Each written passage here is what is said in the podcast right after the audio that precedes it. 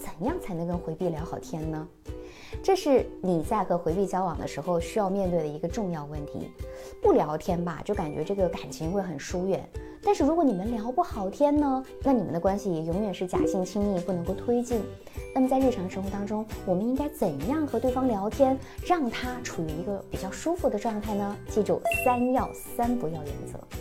首先来看看三要原则，第一要，要引起回避型的共鸣和兴趣。和回避接触之前，我们可以事先做好一些功课，去摸索一下哪些内容是他感兴趣的，哪些是他不太想聊的。那如果你的聊天内容没有办法引起他的一个聊天欲望，那可能就会引起他比较大的一个心理负担。哦，他可能一开始会应付两句吧，慢慢的他是疲于应付的状态，就不再对你有回应了。那这样让他不舒服的次数如果多了之后，他就会觉得你们俩不合适。第二是要及时共情。在聊天的过程当中，其实互动感是非常重要的。即使你们俩闲聊天也是如此啊。那对于回避而言，他表达了一个观点，对吧？那这个时候我们就可以把握好这个机会，跟他共情，因为这是他在做一次自我暴露。千万不要只做一个倾听的旁观者，而是你可以加入他的分享，跟他共情交流，去理解他、支持他、鼓励他。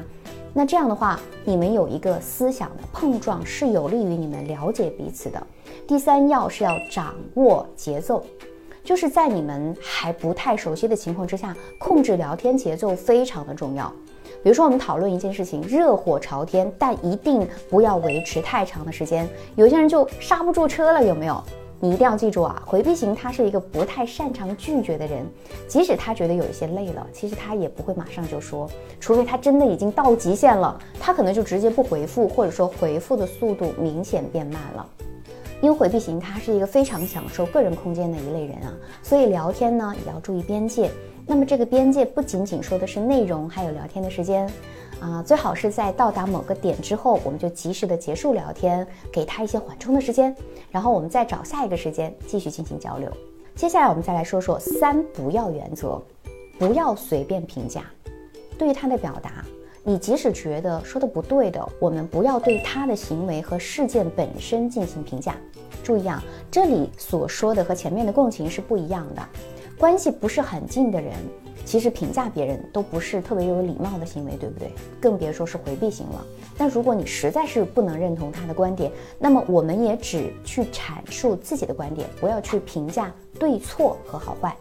第二是不要死缠烂打，比如你发现回避型的态度冷漠了，或者明确的告诉你自己想安静一下，这个时候怎么办？你不要去死缠烂打的发消息去打扰他，不然他就会有一种被你监控还有被追逐的那种恐惧感。其实聊天啊是一件很随意的事情，对方不回复，我们也可以体面的终结结束话题嘛，不用强行要求对方一定要有所回应，哎，这个很重要。第三就是不要长篇大论。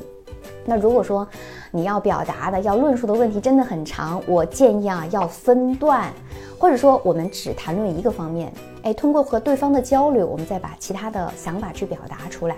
这个时候你要明白的是，长篇大论啊，还有那种密集的文字，是很容易让人感觉很强烈的压迫感的，普通人都很难接受，更别说回避了。